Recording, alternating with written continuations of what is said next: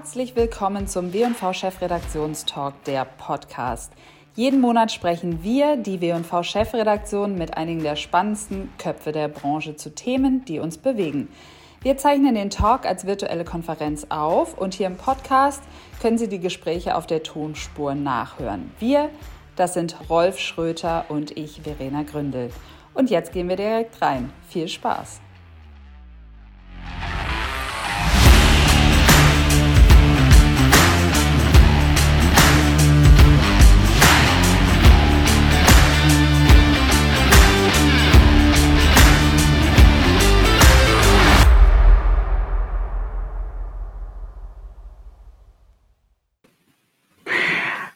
Und herzlich willkommen zur August-Ausgabe des W&V Chefredaktionstalks. Heute sprechen wir über Tech. Wir, das bin ich, Verena Gründel, Chefredakteurin der W&V. Hm? Und ich, Rolf Schröter, ebenfalls Chefredakteur der W&V. Wie gesagt, Tech ist unser Thema heute und damit auch das, äh, was wir Deutschen angeblich nicht so gut können, das, äh, was im Zweifel immer nicht funktioniert. Aber Tech ist ja auch der Möglichmacher, der, der es uns erlaubt, ganz viele Dinge zu tun und viele Dinge vor allen Dingen besser zu tun. Mhm. Und deswegen verweise ich an dieser Stelle auch nochmal auf unser Heft, das morgen rauskommt. Da ist ganz viel zum Thema Möglichmachen drin und äh, auch noch etwas äh, buntere Geschichten zum Thema, beispielsweise Intelligenz im Nudelregal oder das Moorhuhn als NFT. Ja, und ein paar Highlights, abgesehen von den beiden, ähm, haben wir heute für euch rausgepickt. Könnt ihr euch äh, schon drauf freuen. Und vorher haben wir aber an euch noch ein paar Fragen. Schaut doch mal unter dem Reiter Umfragen rechts rein. Da haben wir ähm, Fragen gestellt. Zum Beispiel würden wir gerne von euch wissen, wie weit ihr auf dem Weg in die cookielose Zukunft seid. Also klickt euch mal durch. Und damit starten wir direkt ins Programm und wir sehen dich dann gleich wieder. Ja, bis später, bis gleich. gleich. Ja, und wir starten mit einer Frau, für die 2020 zugleich Bewährungsprobe und auch großer Erfolg war, denn sie wurde Anfang Januar zur CEO der Omnicom Media Group Tochter OMD Germany und sie hat die zweitgrößte Mediaagentur Deutschlands erfolgreich durch die Krise manövriert. Deswegen habe ich sie heute eingeladen, nicht nur heute, sondern auch zum virtuellen Café, den ihr in der Ausgabe lesen könnt. Aber wir sprechen jetzt über ein Thema, das ihr am Herzen liegt. Hier ist Susanne Grundmann. Hallo, liebe Verena, hallo zusammen. Herzlichen Dank für die Einladung. Ich freue mich sehr, heute dabei zu sein. Schön, dass du dabei bist. Ja, vor wenigen Jahren, ich kann mich erinnern, wurde in der Branche heftig diskutiert, ob dieses ursprüngliche Geschäftsmodell der Mediaagenturen noch Zukunft haben kann. Und Experten sagten, dass sich Agenturen, dass sich die Agenturen wandeln müssen, dass sie nicht mehr nur Einkaufsvolumina bündeln und verteilen können ist dieser Wandel inzwischen passiert, Susanne? Das ist natürlich eine große Frage und ich glaube, ähm, dass was unsere Branche auszeichnet, sowohl die Mediaagenturbranche als auch die Kommunikationsbranche, meiner Meinung nach ist, dass der Wandel unsere Konstante ist. Der eine oder andere weiß es, als ich vor einigen Jahren von Kundenseite auf Agenturseite gewechselt bin, war es tatsächlich das Profil der Mediaagenturen, was mich überzeugt hat, den Schritt von zur Agentur zu gehen. Und es ist genau dieser Wechsel von und Wandel, von dem ich überzeugt bin, dass wir mittendrin stehen. Für mich ist es also mehr ein, ein Reifeprozess und ein, ein konstanter Wandel ähm, als ein vollzogener Wandel. Aber, und das ist ja auch ein bisschen mit der Grund für unser Gespräch heute oder der Anlass für das Thema heute, ähm, ich glaube, dass die letzten Jahre und ehrlicherweise auch Corona als Katalysator gerade die Mediabranche in ihrer Relevanz nochmal nach vorne gebracht hat. Was meinst du damit? Also was ändert sich da tatsächlich? Wie ändert sich das Geschäftsmodell beziehungsweise wodurch die Relevanz? Ja, also damals für mich der Wechsel war es vor allen Dingen die Digitalisierung und die Datenaffinität, die mich gereizt hat, äh, zur Mediaagentur zu wechseln. Und äh, wenn man so möchte, kann man ja sagen, dass die Mediaagenturen im Prinzip in ihrer DNA schon immer mit Daten und Zielgruppen, Analysen und Verständnis in der Tiefe gearbeitet haben. Die digitale Transformation aber in den letzten Jahren äh, hat uns als Mediaagenturen und genauso auch unsere Kunden als Marketier für die Herausforderung gestellt, stärker in Technologie zu investieren, stärker in Spezialbereiche wie eben Martech, Infrastruktur, ehrlicherweise auch Expertenwissen im Bereich der Digitalisierung. Ähm, und das kam auf der einen Seite mit vielen Investitionen und Herausforderungen einher. Gleichzeitig, ähm, genau das ist mein Passion Point, vor allen Dingen, wenn ich zurückblicke auf die Veränderung auch der Themen, seitdem ich die Führungsrolle der OMD in Deutschland übernehmen durfte in den letzten Monaten. Denn was ich wahrgenommen habe, beschleunigt durch Corona, ist vor allen Dingen der Aspekt, dass unsere Kunden, ähm, das heißt Marketeers, aber eben nicht nur Marketeers, sondern äh, abteilungsübergreifende, komplexe, komplexere Herausforderungen haben. Man sucht in der Kommunikation nach ganzheitlichen Lösungen, die bisherige Bereiche ehrlicherweise überschreiten. Das heißt, es geht nicht mehr rein nur um Marketing, Media, PR. Es schließt häufig auch Lösungen von beispielsweise IT-Bereichen einher. Und äh, wir und ich als OMD nehmen das so wahr, dass wir immer häufiger mit an den Tisch geboten, gebeten werden. Immer früher, also von wirklichen Zielgruppenverständnissen, Insights-Analysen bis hin dann auch zu Datenstrategien, die weit über Media hinausgehen und wirklich end-to-end Kommunikationslösungen verbinden. Und ein weiterer Punkt, weswegen ich persönlich glaube, wir haben gerade sozusagen, ich nenne das Window of Opportunity, ich glaube, es gibt eine echte Chance für Mediaagenturen, auch ein bisschen selbstbewusster nach vorne aufzutreten. Ähm, ich nehme auch wahr, dass wir mit, ähm, sag ich mal, auch seniorigeren Kunden gemeinsam am Tisch sitzen. Ähm, vielleicht ein ganz kurzer Schlenk dazu. Als ich Kunde war, damals auf Marketingseite, war es häufig so, dass ähm, wir viel Zeit mit Kreativagenturen verbracht haben, Unternehmensberatungen verbracht haben. Ich fand Media immer spannend und wollte mich da reinfuchsen. Gleichzeitig ähm, war es auch häufig so, dass Kreativagenturen oder Unternehmensberatungen mit einem besseren oder stärkeren Selbstbewusstsein ähm, über allgemeine Unternehmensherausforderungen und Marketingherausforderungen gesprochen haben. Und Media kam immer sehr stark, hier ist mein Termin, das ist mein Briefing, das ist meine Aufgabenstellung und dann ist man wieder gegangen. Und äh, ich nehme es so wahr, dass jetzt eben mit den komplexeren Herausforderungen, mit der Verknüpfung der Disziplinen, ehrlicherweise, der ganzheitlichen Lösung, Mediaagenturen eine breitere Relevanz und auch eine breitere Aufgabe einnehmen können in, in, mhm. im Rahmen dieser Kommunikationslösung. Mhm. Womit verbringt ihr dann heute mehr Zeit, als ihr es früher äh, tatet oder welche Abteilungen sind seitdem gewachsen? Welche Kompetenzen braucht ihr verstärkt, die ihr früher noch nicht brauchtet? Ja, es ist eine total äh, spannende Frage und ehrlicherweise auch durchaus intern, wenn ich ehrlich bin, durchaus ein aktiver Dialog und Diskurs. Denn äh, auf der einen Seite ist es sicherlich der Bereich der strategischen Beratung, der Martech, Infrastrukturberatung, wo wir stärker investiert haben. Auch die neuen Disziplinen, wie beispielsweise E-Commerce, wo wir viel in Talente investieren und auch neue, ehrlicherweise neue Capability, neue Skillset, neue Talente für uns gewinnen mussten und gewinnen konnten. Gleichzeitig finde ich, wäre es vermessen zu sagen, dass die Mediaplanung und auch der Einkauf heute schon, sage ich mal, am, am, Ende des Wandels angekommen ist. Das heißt, ich glaube, gerade dieser Bereich ähm, ist immer noch ein Großteil unserer Aufgabe als Mediaagenturen. Ich glaube, es wird immer schwieriger, sich in dem Bereich zu differenzieren. Also es ist ein Stück weit Commodity. Es ist auch total herausfordernd, den Erfolg in diesem Bereich sichtbar zu machen. Denn wir reden ja über ein Produkt, was ganz stark äh, nicht greifbar ist in, in, in, seinem Ergebnis. Das heißt, ich glaube, auf der einen Seite äh, sehe ich die Aufgabe von Mediaagenturen in dem Bereich stärker zu automatisieren, ähm, stärker zu sicherlich auch mit äh, Investitionen im Bereich von äh, Automatisierung, KI-gestützten Tools, ähm, den, den, den effizientere Prozesse zu unterstützen. Ich glaube, das ist immer noch wichtig. Differenzierung meiner Meinung nach findet zunehmend über die Integration die ganzheitliche Lösung von Strategieberatung, Konsumenteninsights bis zur Aktivierung statt. Mhm. Inwieweit arbeitet ihr denn auch an der Kreation mit? Also wenn ihr früher im Prozess einsteigt, habt ihr ja vielleicht auch direkte Auswirkungen auf die Kreation. Findet das auch statt? Ähm, ich würde sagen, es ist sehr kundenindividuell und es ist sehr ähm, abhängig davon zum einen, wo der Kunde uns gerne als Mediaagentur mit am Tisch hätte. Sicherlich auch, wie das gesamtheitliche Agentur-Setup äh, sich gestaltet.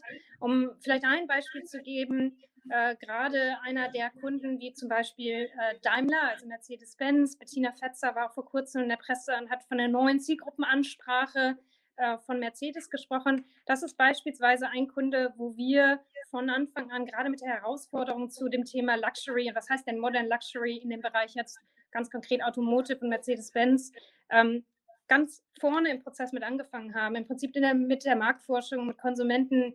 Äh, Insights erstmal zu evaluieren und äh, wirklich auch in, in, in, das Feld zu gehen, äh, um dann gemeinsam, und das finde ich das Wichtige, gemeinsam mit der Kreativagentur äh, zu schauen, wo denn hier eine kreative Positionierung nicht nur Deutschland, sondern in dem Fall dann auch wirklich global über Regionen hinweg ähm, als ein Sweet Spot gefunden werden kann. Das heißt, ich würde sagen, ähm, da, wo der Kunde äh, einen Mehrwert darin sieht und uns lässt, äh, tun wir das gerne und können in diesem Bereich auch äh, aus meiner Überzeugung heraus ähm, einen massiven Beitrag leisten. Gleichzeitig gibt es natürlich auch Kunden, das wäre vermessen, das anders zu sagen, wo wir später im Prozess einsteigen. Mhm. Du hast gerade auch das, den Begriff Beratung genannt. Ähm, Würdest du sagen, dass es eine gewisse Aufwertung eures Portfolios ist, die in den letzten Jahren stattgefunden hat? Ja, also für mich persönlich ist es das. Zum einen, ähm, weil die, die Gespräche sich verändern. Ähm, das heißt, es geht eben nicht nur rein um Mediaplanung, Media-Einkauf und, sag mal, Netto-Reichweitenoptimierung, sondern es geht darum, Business-Herausforderungen zu lösen, wo wir als Media mit Kommunikation gemeinsam ganzheitlicher, vernetzter in die Gespräche eintauchen. Ähm, es ist eine Herausforderung für uns, weil es auch von unserer Seite her einen anderen Anspruch an unsere Skills und Capabilities der Talente hat. Das heißt, nicht jeder, der in der Media groß geworden ist, hat ja auch ähm, die Erfahrung, das Wissen oder auch, sag ich mal, das Selbstbewusstsein, den Anspruch überhaupt über Media KPIs hinaus mitzusprechen. Aber warum ich glaube, dass es eine Aufwertung ist und warum ich glaube, dass es notwendig ist, dass wir eben die Bandbreite bedienen können, ist die Tatsache, dass wir nicht mehr in Silos denken dürfen. Weder in Mediakanälen noch in, sag ich mal, Touchpoint-Kanälen, sondern das, was ich wahrnehme und was unsere Kunden mir zurückspiegeln, ist genau das die größte Herausforderung. Wir reden aus meiner Sicht nicht umsonst heutzutage ganz viel von Customer Experience, wo es wirklich darum geht, im Consumer Journey ganzheitlich äh, Customer Experience zu gestalten. Und ähm, das kann aus meiner persönlichen Überzeugung heraus immer dann gut funktionieren, wenn Disziplinen integriert arbeiten. Und äh, ich glaube, auch das ist durchaus ein Proofpoint, warum ich beobachte, dass durchaus immer mehr der großen Pitches durchaus integrierte Ausschreibungen sind oder Projekte. Das muss ja nicht immer Neuausschreibungen sein, es kann auch in einem Bestandskonstrukt durchaus umgesetzt werden, aber im Prinzip die Disziplinen übergreifend an den Tisch gebeten werden, um eine komplexe, Heraus komplexe Herausforderung gemeinsam zu lösen. Wird das denn am Markt auch entsprechend wahrgenommen? Wird das entsprechend gewertschätzt von Kundenseite oder der ähm, öffentlichen Wahrnehmung? Ähm, ich, ich, glaube, dass Kunden da sehr unterschiedliche Anforderungen haben und auch unterschiedliche Bedürfnisse. Ähm, ich glaube, da, wo Kunden die Herausforderungen stellen und auch offen sind, äh, neue Prozesse, weil genau darüber reden wir. reden ja über Transformation und dann auch eben eine Transformation in der Erarbeitung von Kommunikationslösungen.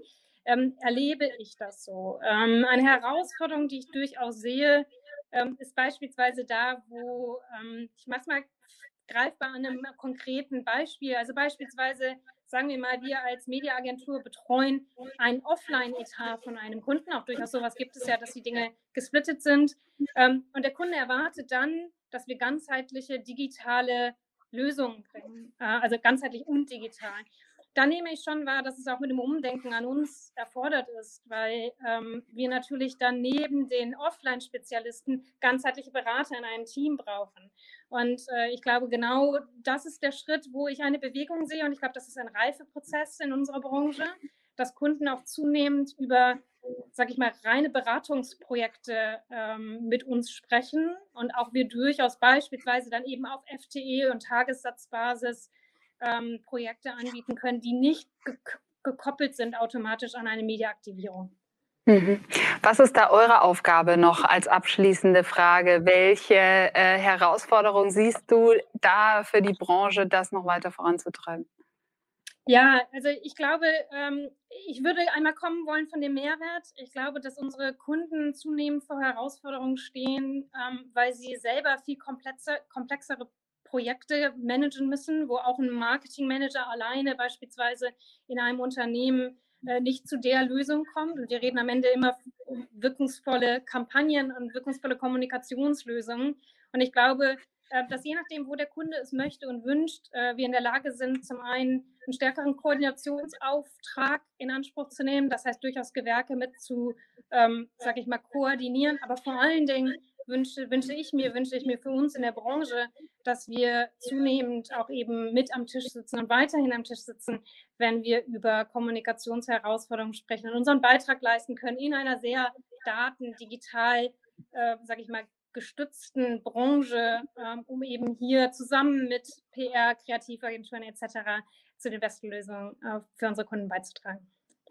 Also letzten Endes geht es auch um selbstbewusstes Auftreten gegenüber dem restlichen Ökosystem der Kreativbranche. Ja, die Gemeinsamkeit dahin äh, und sicherlich mhm. auch das Verständnis, dass wir als Mediaagentur vielleicht auch die, die, die, die Leistungen, die wir erbringen, ein bisschen transparenter, klarer, deutlicher machen äh, dürfen nach vorne hin. Vielen lieben Dank für diesen Einblick in den Alltag der Mediaagenturen und natürlich auch die Herausforderung. Viel Erfolg äh, euch auf dem Weg und schön, dass du dabei warst, liebe Susanne. Herzlichen Dank, Verena. So, und damit äh, übergebe ich an meinen Kollegen Rolf Schröter. Vielen lieben Dank, liebe Verena. Kommen wir nun zu einem Designer. Mit seiner Kreativagentur Opium Effect betreut er als Creative Director Projekte für Marken wie Bulgari und Hermes. Und er ist Schöpfer einer erfolgreichen Persönlichkeit, einer jungen Frau namens Nunuri. Reden wir über das Geheimnis digitaler Charaktere. Herzlich willkommen, Jörg Zuber. Hallo Rolf, ich grüße dich. Schön, dass Hallo. ich da sein darf. Ich freue mich sehr. Ja. Vielen Dank, schön, dass du da bist. Lieber Jörg, ja, virtuelle Influencer trifft man ja auch in Deutschland immer häufiger. Viele Unternehmen setzen sie für Marketingaktivitäten ein, wie zum Beispiel jetzt kürzlich About You. Woran liegt das? Welche Vorteile haben virtuelle gegenüber traditionellen Influencern? Also ich glaube, der wichtigste und, und ähm, ja, schlagkräftigste Punkt ist mit Sicherheit die ähm, Aufmerksamkeit, weil wir leben ja in einer Welt von ähm, unglaublicher Datenflut, Datenmengen durch äh, Social Media, durch ähm, Medien, die uns schafft auf etwas aufmerksam eben auch wird.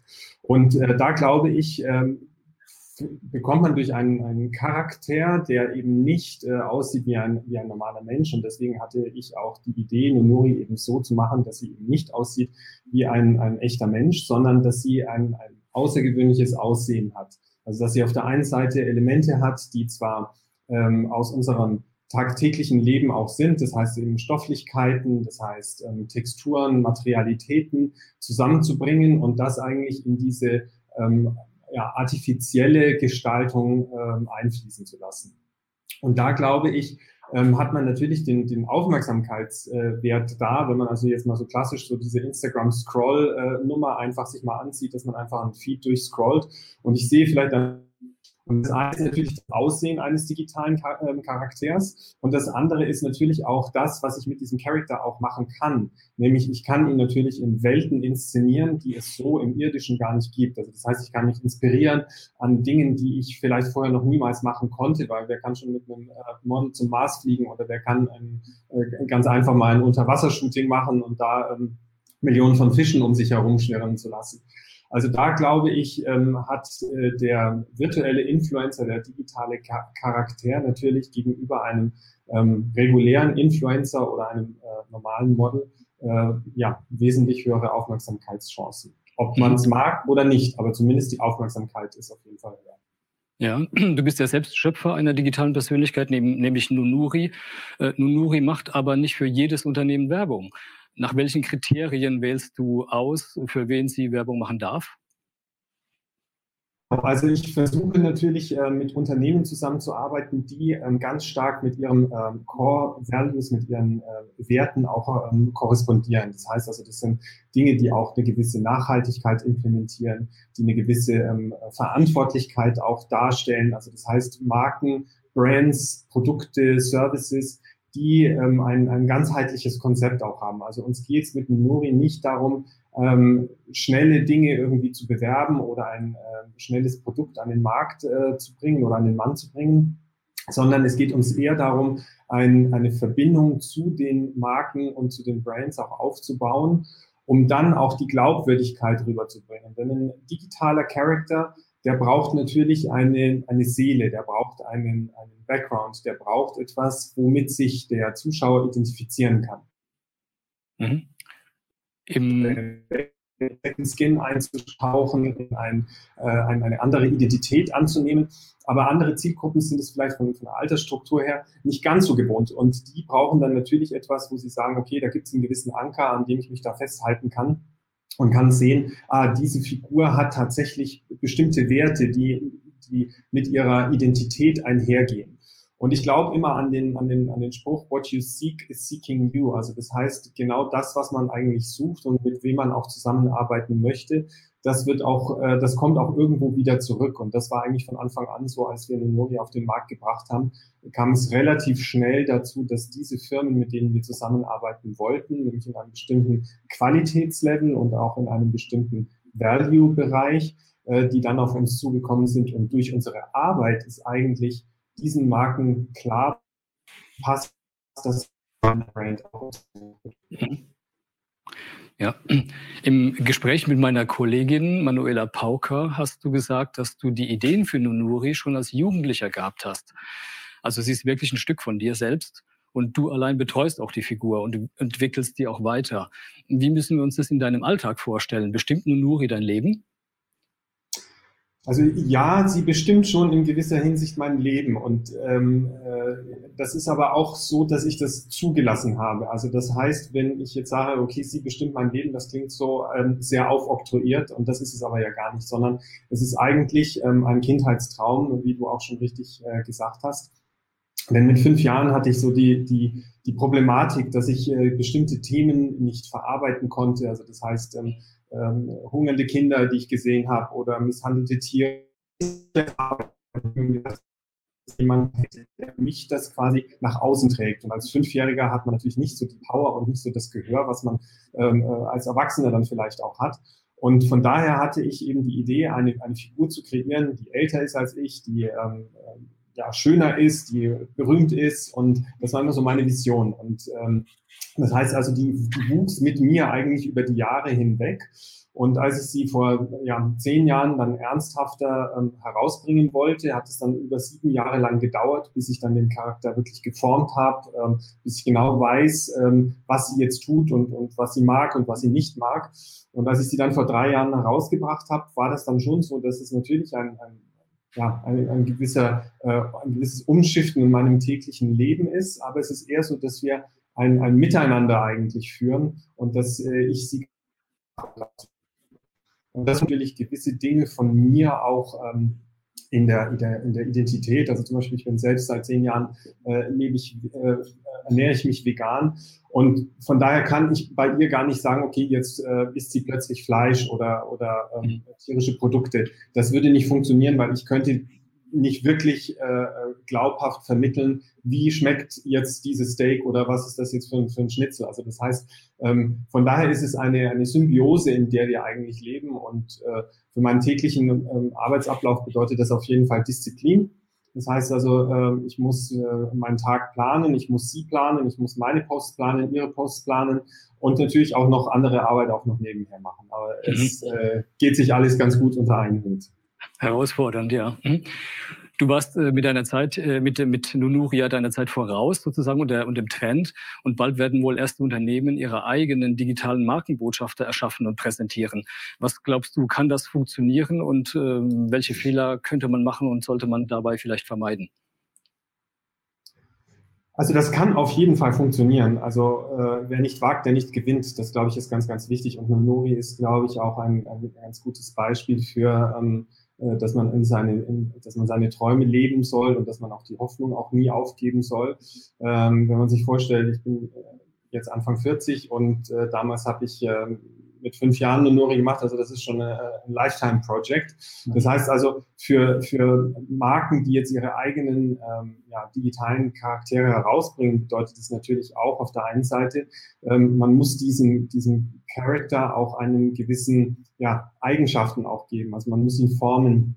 Es kann, es, damit er auch erfolgreich ist. Also das die perfekte Figur, sondern die Figur, die muss ganz normal wie ein Mensch auch Ecken und Kanten haben. Die muss äh, Ups und Downs haben, die muss mal weinen, die muss mal äh, äh, fröhlich sein, die muss mal Fun haben, die muss mal reflektieren. Also diese Emotionen, die auch ein normaler Mensch eben hat, äh, die sind ganz wichtig, dass die auch bei diesem digitalen Charakter auch ähm, äh, vorherrschen. Und das ist nicht immer so einfach. Also von daher, die ähm, Herausforderung ist eine sehr, sehr große.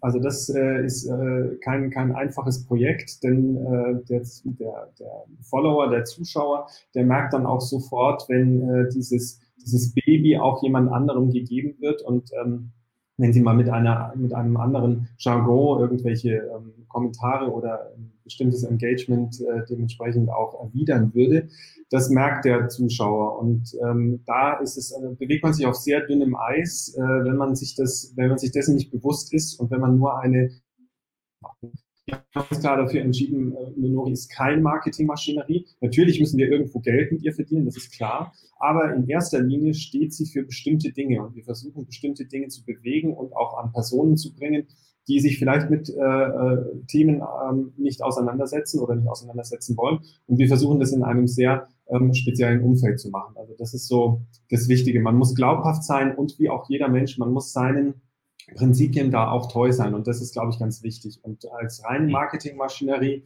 glaube ich, ist es schwierig. Mhm. Du sprichst ja auch von Digital Characters, also digitalen Charakteren und nicht von Avataren. Du magst den Begriff Avatare wahrscheinlich nicht, oder? Aus diesem Grund auch?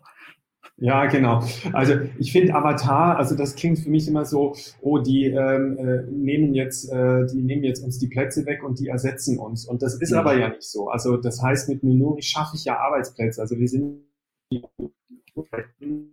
arbeiten. Und ähm, das ist äh, eigentlich ist es ja ein, ein wunderbares, äh, ja, wunderbares Geschöpf. Das heißt also, sie schafft tatsächlich Arbeitsplätze und je mehr Dinge man machen kann, ähm, umso mehr Leute braucht man, weil sie kann ja an einem Tag kann sie in Singapur bei einer Store-Öffnung sein, am nächsten Tag oder in der nächsten Stunde kann sie in New York sein, wo sie ein Screening sieht und kann auch gleichzeitig dann in Paris noch auf einer Fashion Week sein. Also das heißt, man kann sie multiple, äh, äh, in, in, multiple Facets eigentlich äh, einsetzen. Und das ist eigentlich das Spannende daran. Und deswegen sage ich immer, ein Character, ein Character, der hat auch gewisse ähm, ähm, Charakterzüge, die wir auch Nonori gegeben haben und die, ich glaube, sind auch sehr wichtig. Und ein Avatar, das aber sehr persönlich jetzt, ist für mich immer etwas, was sehr kalt, steril und etwas äh, unnahbar ist. Und das äh, wollen wir natürlich nicht mit Nonori haben. Mhm, okay. Zum Abschluss noch eine kurze Frage und eine kurze Antwort, bitte, Jörg. Ähm, sind etwas zugespitzt, sind äh, Digital Characters eine Modeerscheinung oder vielleicht sogar die Zukunft der Mode? Also ich hoffe natürlich nicht, dass sie eine Modeerscheinung sind. Ähm, ich glaube auch nicht, dass sie das sind. Ich glaube auch nicht, dass sie ähm, äh, echte Menschen ersetzen werden. Ich glaube, das ist einfach ein Teil der ähm, Diversity-Diskussion, der ähm, äh, Vielfalt von verschiedenen Persönlichkeiten, von verschiedenen Wegen, äh, Dinge zu kommunizieren. Und das, glaube ich, ist das Interessante und Spannende daran, dass man sagt, ich kann, ähm, ein, ich habe ein Thema und spiele dieses Thema im Print, im Social Media Bereich, im Fernsehen und auch auf dem, auf den, auf digitalen Kanälen von einem digitalen Influencer. Warum nicht? Und ich glaube, es ist eher so dieses, ähm, diese äh, Bewusstseinserweiterung von, von, von Möglichkeiten, die durch äh, digitale Charaktere eigentlich da am, am durch, ähm, Produktion und durch äh, äh dem, dem, dem ganzen äh, Ablauf, wie, wie Fashion auch funktioniert, ist ja auch ein sehr ähm, oftmals umstrittenes Business. Also das heißt ja auch äh, äh, Überproduktion oder weiß man überhaupt, ob es beim Kunden auch ankommt. Das heißt also, man kann durch den digitalen Character natürlich auch ähm, Dinge vorab einfach mal testen. Ähm, wie kommt jetzt äh, diese Art der Kollektion an? Wie kommt der Schnitt an? Wie kommt diese ähm, äh, Farbe an? Und kann dadurch vielleicht auch sehr ökologisch in Zukunft auch produzieren, dass ich nicht sage, okay, ich produziere jetzt eine Kollektion und die kommt vielleicht gar nicht an, sondern ich kann sie erstmal digital produzieren und dann nehme ich mir einen digitalen Character, der diese präsentiert um dann zu sehen, oh, das funktioniert ja super und dann produziere ich das tatsächlich für die echten Menschen oder ich sage, oh, das kam gar nicht gut an, äh, da lasse ich lieber die Finger davon. Also, deswegen denke ich, dass ähm, digitale Charaktere da eine große und wichtige und auch, glaube ich, sehr gute Rolle spielen werden. Alles klar. Ja, vielen, vielen Dank. Das war sehr interessant, lieber Jörg. Ähm, alles Gute für dich und auch für Nunuri. Und vielen Dank, Wolf. ich weiter an meine Kollegin Verena. Jetzt geht es um Cookies. Vielen Dank, genau. Jetzt geht es um Cookies. Ähm, noch bleibt noch die Frage, wie wir die digital draußen bekommen. Nein, im Ernst. Äh, jetzt kommt eine Frau zu uns, äh, die man auf dem deutschen Markt, glaube ich, noch nicht so kennt, denn sie hat zehn Jahre lang in Australien gelebt. Ähm, man sollte sie aber unbedingt kennen, wie ich finde, zumindest wenn man sich mit Marketing, Analytics und Effizienzsteigerung beschäftigt, denn genau das ist ihr Kerngebiet. Sie hat 15 Jahre lang insgesamt in ähm, der forschungsgetriebenen Marketingberatung gearbeitet, unter anderem bei Ipsos und bei Kantar. Und jetzt ist sie seit diesem Frühjahr Head of Dach beim Marketing-Analyse-Anbieter Analytic Partners. Und Partner ist genau das Stichwort, denn wir freuen uns sehr, dass Analytic Partners heute unser Partner ist, äh, Partner des W&V-Chefredaktionstalks. Und deswegen freue ich mich quasi doppelt, äh, dass jetzt Maren Seitz bei uns ist. Hallo Maren. Ja. Hi Verena, ich freue mich auch. Sehr schön, super. Ähm, ja, wir reden über Marketing Analytics. Das ist nicht gerade das leichteste Thema, ähm, was man sich vorstellen kann in dieser Branche. Ähm, ihr habt jeden Tag damit zu tun äh, und damit auch immer mal wieder mit kleineren oder größeren Berührungsängsten. Wie geht ihr damit um? Also es ist, es ist ein Thema, das mittlerweile wirklich im Trend ist. Also die datengetriebene Entscheidungsfindung an sich. Es muss also salonfähiger werden. Was ich aber noch so ein bisschen sehe, ist, ich glaube, auch durch die schnelle Entwicklung, es hat jetzt noch nicht die Übersetzung von Fachsprache in Normalmenschsprache, die ist noch so irgendwo in der Mitte. Das ist noch nicht so ganz angekommen. Auch dieser Outcome-Fokus fehlt manchmal noch. Also es ist manchmal noch sehr prozessig, sehr viel Jargon drin, den die Leute nicht verstehen. Was wir sagen ist, wenn man Wandel im Unternehmen will, muss man die Leute mitnehmen. Und das heißt für mich dann Mut zur Einfachheit. Und Einfachheit nicht im Sinne, nicht im Sinne von, ähm, dass ich, dass ich etwas weglasse unbedingt, sondern eine Fokussierung auf das, was wichtig ist. Also ein Ergebnisfokus in einer Sprache, die man auch im Unternehmen tatsächlich spricht. Also einen Schritt zurücktreten. Welche Entscheidungen möchtet ihr treffen? Wer im Unternehmen nutzt diese Informationen? Welche Metriken nutzt ihr?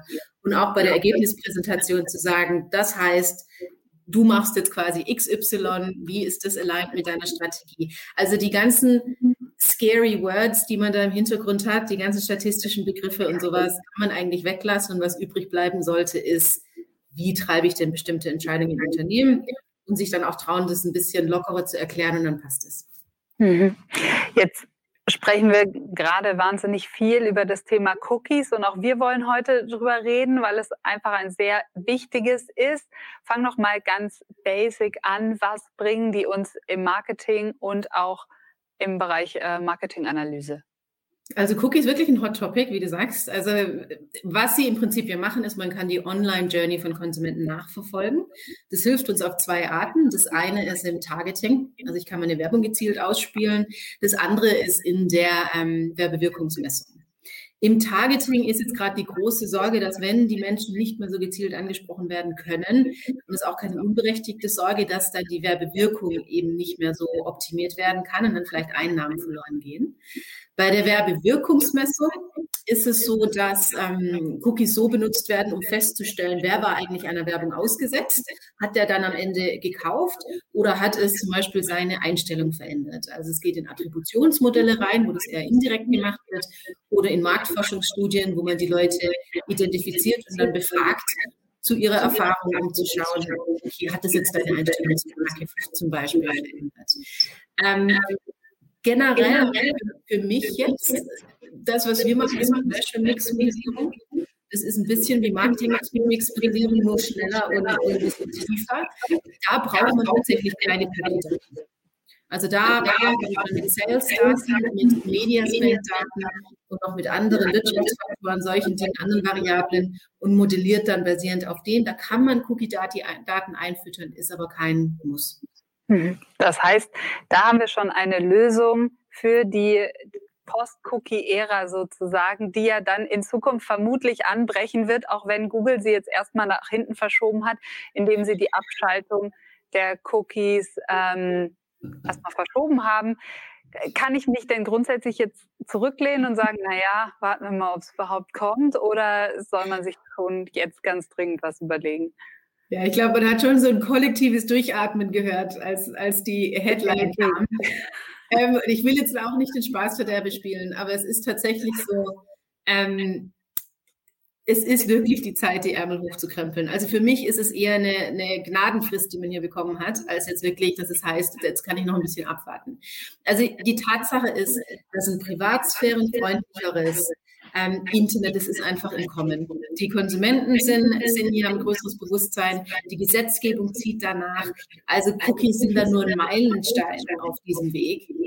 Das heißt, worauf wir uns fokussieren sollten, ist, was gibt es denn für zukunftssichere, privatsphärenfreundliche Alternativen? Also es wird wahrscheinlich nicht eine gleichwertige Ersatzlösung sein, sondern eine Mischung aus Ansätzen. Und damit sollte man sich jetzt mit kühlem Kopf mal befassen, sollte da rangehen und dann kann man sich da auch wirklich einen Vorteil verschaffen. Kannst du ähm, uns da mal ein bisschen weiter mit reinnehmen? Was kann man jetzt machen oder was sollte man jetzt vielleicht machen?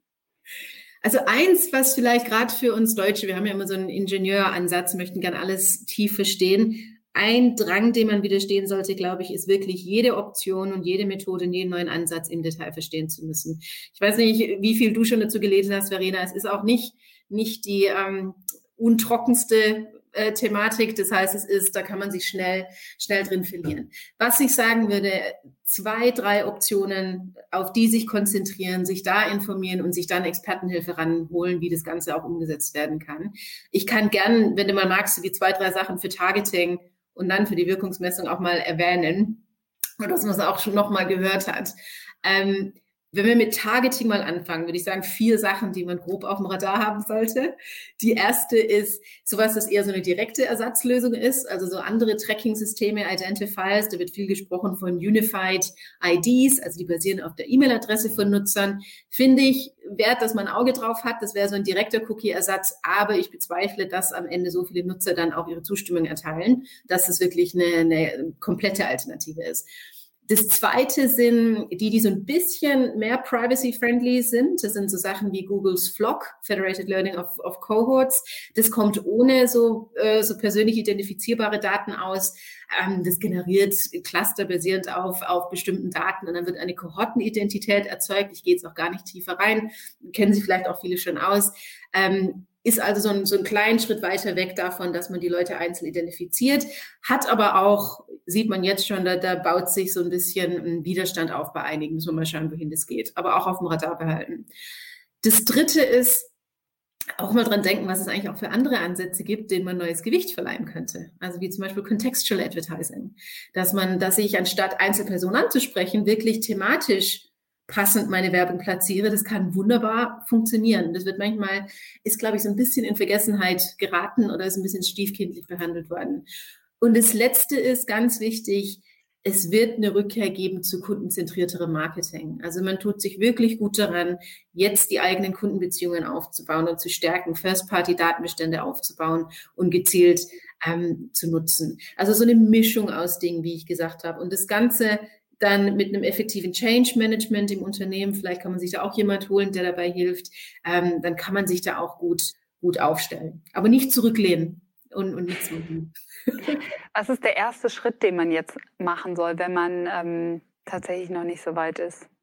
Also der erste Schritt wäre wirklich die vier Dinge, die ich gerade aufgelistet habe, also Unified IDs, die ähm, Flock, die Contextual Advertising, die kundenzentrierteres ähm, Marketing.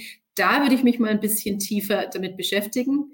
Ich würde gleichzeitig schauen, wo im Unternehmen werden ähm, Third-Party-Cookie-Daten eigentlich im Moment genutzt und dann diese Dinge zusammenzubringen und zu sagen, okay, dann kann man sich auch Anbieter reinholen, vielleicht hat man auch internen Experten und zu sagen, was sind unsere Alternativen, brauchen wir Hilfe von außerhalb, wird häufig der Fall sein, oder wuppen wir das intern. Aber so diese Bestandsaufnahme mit diesen, diesen Key Options, die man hat, mal als allerersten Schritt zu machen, ich glaube, da kann sich jeder mal rantrauen.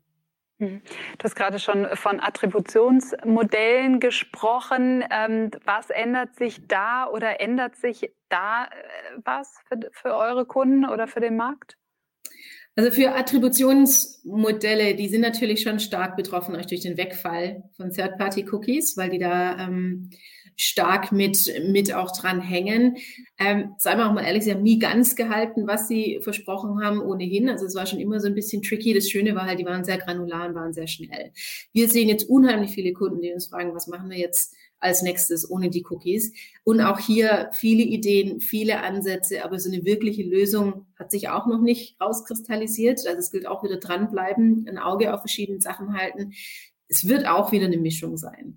Also was ich sagen würde, um mal drei Sachen zu nennen, ist, das eine sind eben Commercial Mix Modelle. Wie gesagt, die sind relativ schnell. Die hängen auch von Cookies nicht ab. Die kann man mittlerweile auch alle drei Monate machen, wenn es um Schnelligkeit geht. Wenn man so häufig auch die Planung ändern will, ist auch die Frage, komme ich gleich noch dazu. Das zweite ist, es gibt auch Live-Modelle, die man machen kann, die arbeiten dann verstärkt mit Erfahrungswerten, mit Schätzungen. Sowas geht dann auch monatlich, wo man auch schauen kann, wie performen die einzelnen ähm, Kanäle, was kommt da zurück. Und das Dritte ist, das kann man zum Teil sogar innerhalb des Unternehmens machen, ist gezielt zu experimentieren. Also verschiedene Formate auszuspielen und dann in einer Kontroll- und Testgruppe zu schauen, was hat jetzt eigentlich funktioniert, in welchem Kanal. Sowas geht auch relativ schnell. Wie gesagt, kann in-house gehen, kann mit einem Anbieter gehen und sowas dann in dieses breitere Modell mit einzufüttern. Also es lässt sich in Schnelligkeit und Granularität schon einiges ähm, auffangen. Ich würde aber auch mal in Frage stellen, wie schnell will man eigentlich planen? Also wie häufig sollte ich denn eigentlich eingreifen? Also muss ich wirklich jede Woche was ändern? Viele Kampagnen brauchen Zeit, um ihre Wirkung zu entfalten. Strategien brauchen Zeit, sich zu entfalten. Marken müssen sich über längere Zeit aufbauen. Also diesen, diesen Impuls, ständig ein bisschen am Rädchen drehen zu müssen, sollte man eh vielleicht mal hinterfragen und dann gucken, wie häufig will ich tatsächlich anpassen. Und ich glaube, dann kommt man auch auf einen, auf einen grünen Zweig. Mhm. Wie wichtig ist es denn äh, aus deiner Sicht überhaupt immer den neuesten Trends im digitalen Marketing, ich sag mal, hinterher zu hecheln? Ähm, ich meine, da tut sich jetzt gerade wahnsinnig viel. Das ähm, gibt ja auch viele Möglichkeiten, auf Hypes aufzuspringen. Ist es für dich oder sagst du, das ist schon wichtig, weil man muss immer vorne dabei bleiben oder hältst du nicht so viel davon?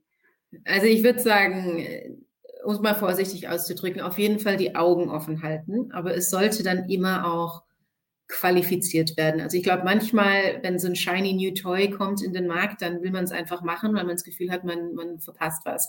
Ich glaube, Mark Pritchard von P&G hat es mal gesagt, hat gesagt, wir haben am Ende, weil wir überall präsent sein wollen, quasi nur noch Content am Fließband produziert und am Ende hat die Qualität gelitten. Das ist mal sehr frei zitiert. Aber das ist so die, die Sorge, die man da hat. Also im Grunde wie, was, was gut wäre, glaube ich, sich zu erinnern, ist, dass die Zutaten für gutes Marketing, die bleiben eigentlich immer recht stabil und auf die sollte man sich immer zurückbesinnen und dann entscheiden, will ich an diesem neuesten Ding jetzt wirklich auch präsent sein. Und ich kann sie auch kurz nennen. Also wenn ich sage, ich muss meine Zielgruppe kennen, ist meine Zielgruppe überhaupt online? Du wärst überrascht, wie häufig da Kanäle genutzt werden, die wirklich, wirklich auch nicht geeignet sind.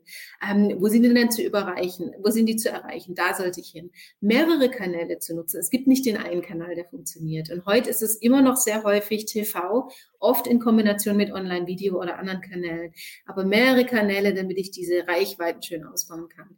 Dann Synergien zu schaffen zwischen den Kanälen. Also in, in so, so einen gleichen Look and Feel zwischen meinen einzelnen Elementen, damit die erkennbar sind und sich gegenseitig verstärken über die Kanäle hinweg. Ähm, was auch wichtig ist, vor allem wenn so neue sexy Kanäle reinkommen, man muss auf den Kontext in den Kanal anpassen. Also früher ganz häufig einfach TV-Werbung genommen, schön in YouTube reingepflanzt und sich dann gewundert, warum es nicht funktioniert hat. Also man muss, muss das anpassen und ganz letztlich noch die Marke nicht vergessen. Also wirklich auch nicht nur auf das kurzfristige Erfolg schauen, sondern auch langfristig, ähm, was bringt denn da das meiste? Eine kurze Frage zum Abschied. Du hast lange Zeit in Australien gearbeitet. Ist das Thema Datenschutz, Tracking, Cookies ein genauso heiß diskutiertes wie bei uns? Also sagen wir mal, es ist heiß diskutiert, aber es ist schon etwas laxer als bei uns. Also da drüben musst du auch nicht auf ähm, Zustimmen klicken, wenn du auf eine Webseite gehst, sondern das wird da einfach angenommen. Ähm, ich glaube in Europa, speziell in Deutschland, schon besonders sensibilisiert drauf. Auch wenn du guckst, was wir auf Social Media posten, ähm, im Vergleich zu Australien, da wird jedes Kind und jedes Ereignis schön public gepostet. Ist ein Thema, wird, glaube ich, auch ein immer größeres Thema werden. Aber da sind wir schon noch so ein bisschen vorsichtiger. Vielen Dank. So, ich habe das Gefühl, äh, Marketing Analytics ist ein ganz easy Thema und Cookies auch Absolut. überhaupt kein Problem, nachdem ich dir jetzt hier zugehört habe. ich hoffe, euch draußen geht es genauso. Schön, dass du dabei warst, Maren. Und ähm, schön, dass ihr dabei seid von Analytic Partners. Und ich wünsche dir einen schönen Abend und wir sehen uns hoffentlich bald. Gerne. Dankeschön. Tschüss. Macht's gut. Und damit äh, haben wir noch einmal einen fliegenden Wechsel und ich übergebe an meinen Kollegen Rolf, der hier schon parat steht. Ja, vielen Dank, Verena. Ähm, und vielen Dank, Maren. Das war sehr interessant. Und damit hatten wir im Prinzip auch schon eine Überleitung zum nächsten Thema, weil es geht um das Thema Zustimmung. Und äh, im Prinzip kommen wir da auch zu einem Monster, nämlich einem Wortmonster. Es heißt Telekommunikation, Telemedien, Datenschutzgesetz.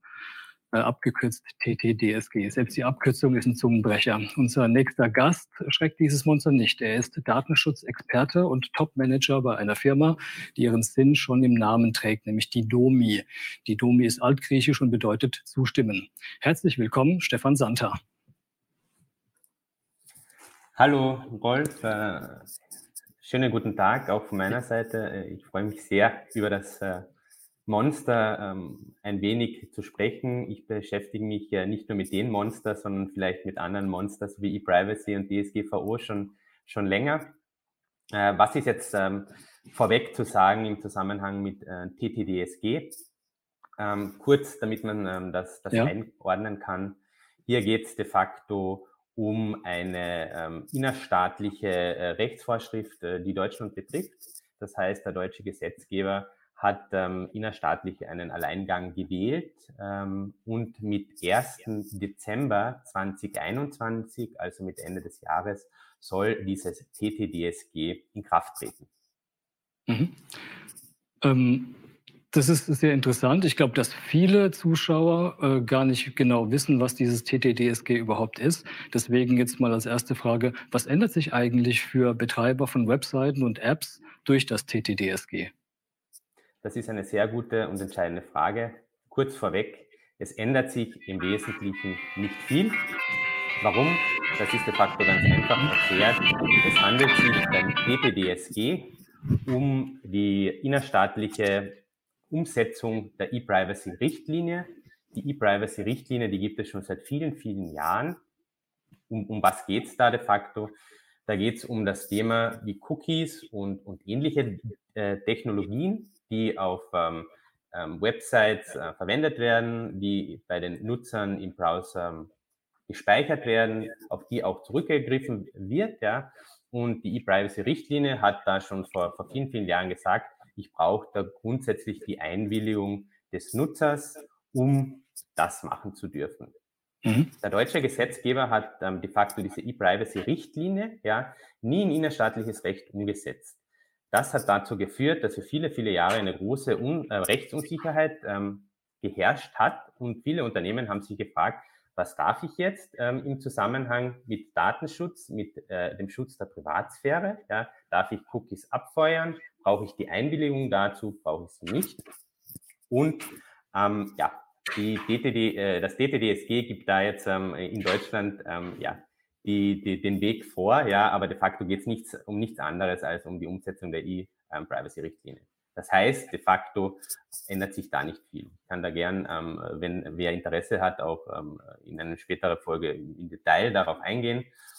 Aber grundsätzlich ist es so, dass sich da jetzt nicht sehr viel ändert. Mhm. Du hast es gesagt, also die Branche ist ja schon seit Jahren alarmiert durch diese bevorstehende E-Privacy-Verordnung, die, auf die man die ganze Zeit wartet, die aber nicht kommt. Und äh, auch dort soll das Thema Einwilligung konkret geregelt werden. Aber warum war dann das TTDSG in Deutschland überhaupt nötig? Also warum hat Deutschland diesen Weg begangen? Weißt du das? Genau, also ja, ich weiß das, äh, weil ich auch in verschiedensten Organisationen da mitwirke, so im, Sinne eines Lobbyisten ähm, bezüglich der E-Privacy-Verordnung um das Ganze wirklich äh, verstehen zu können, muss man da ein bisschen ähm, historisch ähm, darauf blicken. Ähm, die E-Privacy-Verordnung hätte eigentlich schon mit der DSGVO, also der Datenschutzgrundverordnung 2018 in Kraft treten sollen. Ja. Ist sie mhm. aber de facto nicht, ja, weil man zu keinen Übereinstimmungen gekommen äh, ist äh, in den Mitgliedstaaten. Das heißt, es ist nur unter Anführungszeichen die DSGVO, also die Datenschutzgrundverordnung in Kraft getreten, aber nicht die E-Privacy-Verordnung, die eigentlich, ähm, man nennt das ähm, juristisch Lex Specialis, also das Spezialgesetz dazu, das ist nicht in Kraft getreten. Ja. Der zweite Punkt, den man da jetzt berücksichtigen muss, ist, dass äh, mit Anfang dieses Jahres äh, Deutschland im Rat, ja, also diese Ratspräsidentschaft übernommen hat und hier versucht hat, die E-Privacy-Verordnung voranzutreiben, ja. Also seit 2018 wird da fleißig verhandelt, aber es gibt zu keinem, es ist zu keinem Abschluss gekommen und Deutschland hat sich das so auf die Fahnen gehängt. Mit der Ratspräsidentschaft wird auch die E-Privacy-Verordnung quasi final umgesetzt.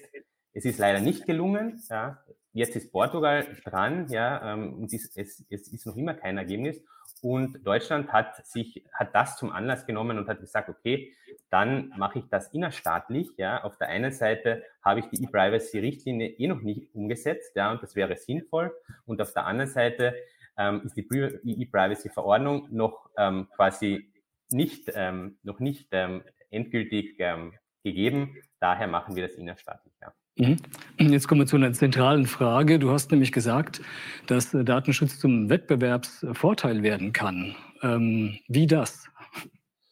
Das ist eine, eine sehr spannende Frage und in, in, in, in meinem Verständnis ähm, auch eine der wichtigsten, die immer, immer relevanter wird. Ich gebe ein Beispiel.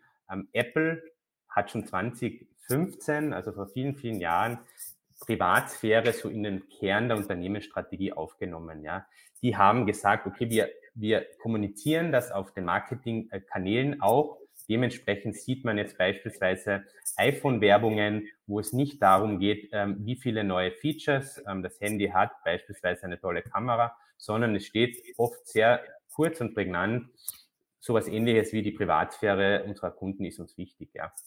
Und die, äh, Apple ist sehr gut damit gefahren. Sie sind eine, äh, Apple ist eines der wertvollsten Unternehmen weltweit und die haben sich quasi in einem sehr, ähm, sehr konkurrenzgetriebenen ähm, Umfeld einen Wettbewerbsvorteil dadurch geschaffen.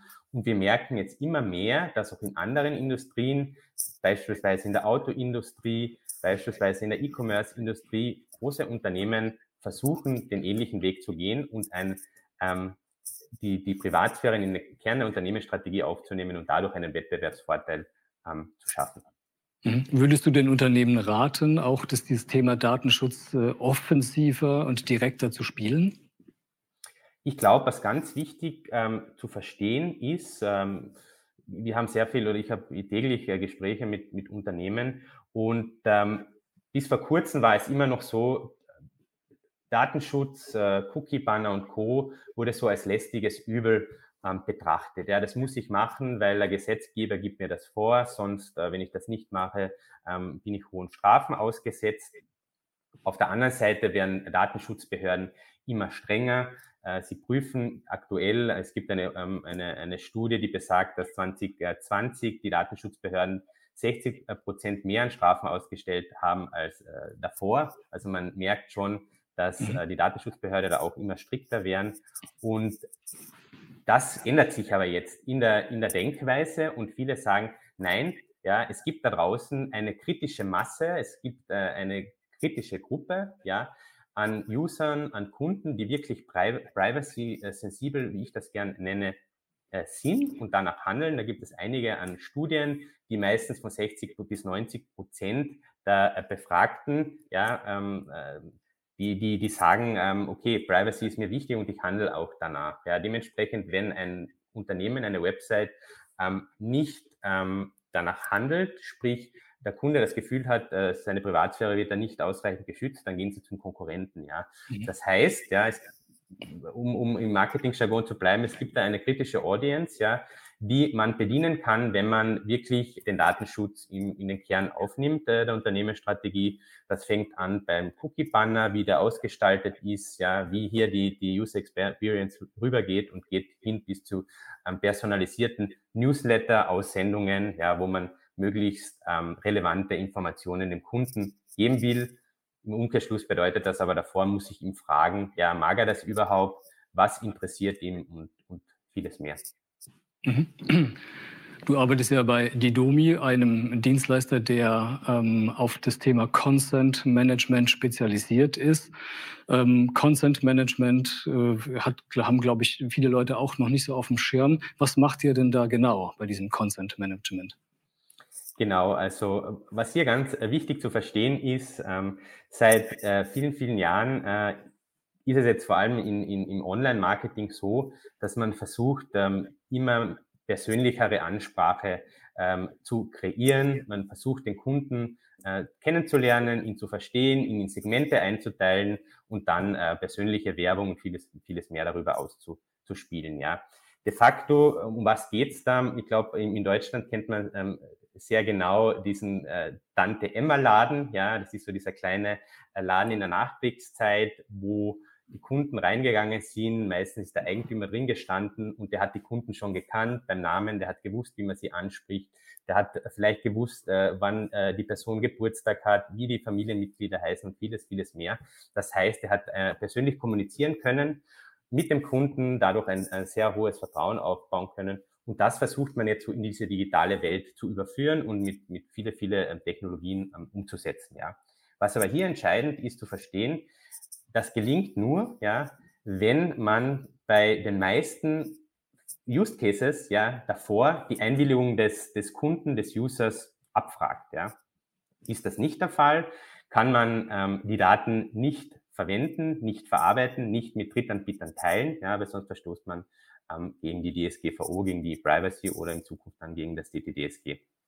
Mhm. Und dementsprechend ist es, ist es ganz wichtig, ähm, ja, die Einwilligung auf den jeweiligen Touchpoints entlang der Customer Journey einzusammeln und dann auch zentral zu speichern und an die, an die jeweiligen Systeme auszuspielen. Und wir als Didomi sind wir hier, ich nenne das so als äh, der beste Freund des Online-Marketers, der, der datengetriebenen Geschäftsmodellen.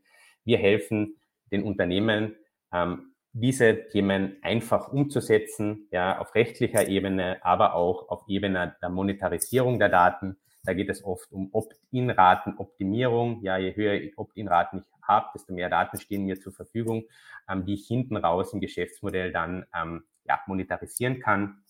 Und eigentlich das Wichtigste, ähm, äh, dass, dass, dass jetzt immer mehr Unternehmen und Unternehmer auf den Schirm haben, ist wirklich dieses Kundenvertrauen, ja, optimale Kundenvertrauen im Zusammenhang mit ähm, Privacy Standards, ja weil es eine kritische Masse draußen gibt, die immer mehr wird, ja, die einfach Privatsphäre hochhält, äh, der Privatsphäre wichtig ist und dementsprechend muss ich da als, mich als Unternehmen auch dementsprechend rüsten. Und wir sind da ein Unternehmen, die den Kunden helfen. Ja, das geht hin vom Cookie-Banner, den es ja auch schon lange gibt, äh, bis zu wirklich ähm, Themen, wie kann ich ähm, Opt-out-Raten bei Newsletter-Kampagnen ähm, reduzieren. Ja, äh, da haben wir einen großen äh, Retailer in Deutschland, wo wir das sehr gut geschafft, geschafft haben mit äh, über Ausspielung von persönlichen ähm, Newslettern, weil wir einfach ähm, Präferenzen abfragen, ja, was jetzt jemanden interessiert, welche Sportart und so weiter und so fort.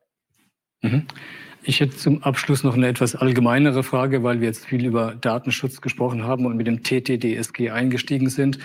Hast du das Gefühl, dass äh, Manager, mit denen du zu tun hast beim Thema Datenschutz, zu viel Angst haben oder vielleicht sogar zu wenig Angst?